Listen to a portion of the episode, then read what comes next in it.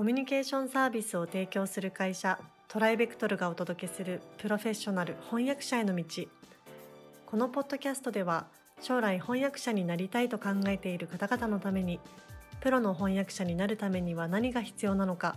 注目のトピックを交えてお届けします。この番組は企業大学研究開発機関向けの翻訳サービスを提供するトライベクトルが対応言語50カ国以上年間1万件以上の翻訳実績をもとにお届けします。えー、皆さんこんにちはプロフェッショナル翻訳者への道今回もスタートさせていただきたいと思いますえー、富山さんよろしくお願いします。よろしくお願いいたします。はい、暑い日が続いておりますが、本当ですね。はい、皆さんも体調ね、あの気をつけていただいて、気をつけください。はい、あのまあお仕事をねしていくとやっぱり健康管理非常に重要になってきますので、本当に注意していただければなと思います。で、あの、まあ、今回のテーマは、まあ、それにちょっと紐づいているというか関係もあると思うんですけれども、継続的にお仕事をもらえる翻訳者と、まあ、そうじゃない翻訳者っていうのは一体具体的に何が違うんですかというところでお話をお伺いしていきたいと思います。富山さんどうですかね？はい。ここは。はい。これはですね、もう本当に現場にいますと切実、切実な問題ですので、はいはい、えー、頻繁にお仕事を出したくなる翻訳者の特徴としては、6つか7つ挙げられる、はい、あ、そんな結構ありますね。はい。でまず今日取り上げるのが、まあ、ミスのなさ。うん、なるほど。はい。翻訳の場合はですね、翻訳者個人によってこのミスの発生率にかなり差が出ます。本当にめったにミスしない人。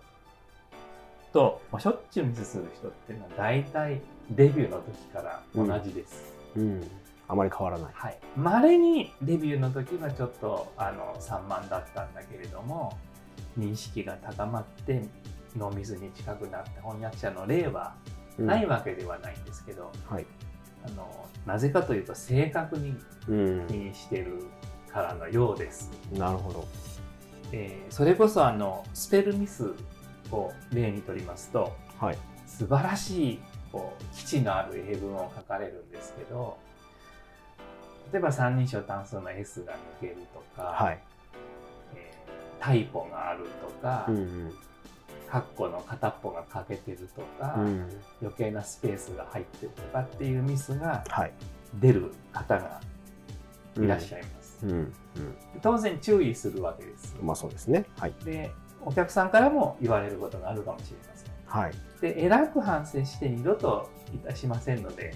努力いたしますって言っても、はい。2、3回後のお仕事ではやっぱりミスがあるんです。うん。なるほどで。スペルチェッカーをかけることさえ忘れがちになったりするんです。うんうんうん。なので、これはやはり性格が関係してくるかなと思います。おっちょこちょいみたいな感じなんですかね。そうですね。はい、そうですね。なるほど。おっちょこちょいの人は、あの、他の人にも増して注意深く見直しをして、うん、スペルチェッカーをかけて機械的にミスを減らして、はいはい、はい、丁寧に納品するっていうことを心がけていかないと、うん、手順をちゃんと作っておくってことですよね。はい、うんで、これがですね、コーディネーター、あるいは翻訳会社サイドにしてみますと、はい、素晴らしく基地に富んだ、まあ、英語なら英文、はい、中国語なら中国文、翻訳が上がってきて、それを納品したとしても、はい、あ、この英あの英訳は素晴らしくセンスがいいですねとか、うん、とってもウィットに富んでますねって褒められることはあんまりないんです。なるほど、はい、お客さんの外資系企業の手に渡って初めて遠回りも遠回りも数ヶ月経ってからとってもウィットにとった英文でしたというような感想が返ってくるとくることはないわけではありません。はい、でもウィットに富んだ英語ですねと褒められることよりも、うん、スペルミスが3個ありましたとか、はいはい。まあそうですね。名前の綴りが違ってました、とか、誰が見ても分かるミスに対する容赦ないご指摘の方が多いわけです。うんうんうん、ウィットに富んだ素晴らしい英文が書けても単純なスペルミスをしてたらもう台無しです。うんでコーディネーターとしてはそういう小さなミスがある方が仕事が増えちゃうわけですね。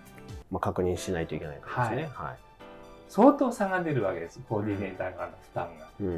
ん、英語や中国語訳が一定のレベルであるってことは最低条件なんですけど、はいはい、その上でミスがないっていうことは、会社側の負担を著しく減らすため、うん、まあ、コスパが良くなるわけですね、うんうん、そうするとレートも上げて差し上げやすくなるし、うん、納期の希望も聞いてあげやすくなったりするわけです。うんうんうん、なるほどなるほど。まあ、やっぱりセンス云々っていうところ、ね、まあ、じゃなくてきちんとその、まあ、密が発生する前提で、えー、とそれを減らすシステムをちゃんと組んでいて手順翻訳者さんの方がお仕事としては依頼しやすいってことですよね。どんどん依頼増えます。うん、だからそこはやっぱりこうなんだろうこうちょっと職職人気質みたいな、はい、他のテーマでもありましたけど、はい、やっぱりいいものをちゃんと作る、はい、いいものがねやっぱりこう、はい、正確、まあ、ミスがないものっていうところをまず一つ目指すのはすごく重要っていうことですよね。そうなりますね。で意外と今年やな,、なのが、はい。まあ、会社の正式名称ですとかほうほう役職の正式名称ですと。か、はいはい、調べれば大体わかるんですけど、うんうんうん、これをあの正式英語故障中国語故障を調べないで、うん、自分の知識で訳してしまって、違っているという例をやることですね。そういう慎重さうん、必要ですね。うん、なるほど、まあ、確かにそうですね。まあ、そのあたりあの、まあ、翻訳のこうトレーニングをされる中で皆さん多分気を配ってらっしゃると思うんですけれども、まあ、より一層注意していただくということで、はい、はい、お願いできればと思います、はい、それでは今回はここまでとさせていただきます。富山さんどうもありがとうございました。ありがとうございました。現在弊社ではアート翻訳者養成講座オンラインを発売中です。この講座ではプロのアート翻訳者になりたい方向けに e ラーニング形式でアート業界全般やアートビジネス、アート翻訳のポイント、アート翻訳の未来についてなど総合的に学習できる内容になっております。ご興味のある方はトライベクトルアートでご検索ください。今回のポッドキャストはいかがでしたでしょうか？弊社では翻訳者志望の方からのトライアルも受け付けております。弊社ウェブサイト翻訳者募集のページをご覧くださいその他ご質問やお問い合わせはいつでも弊社ウェブサイトからご連絡ください。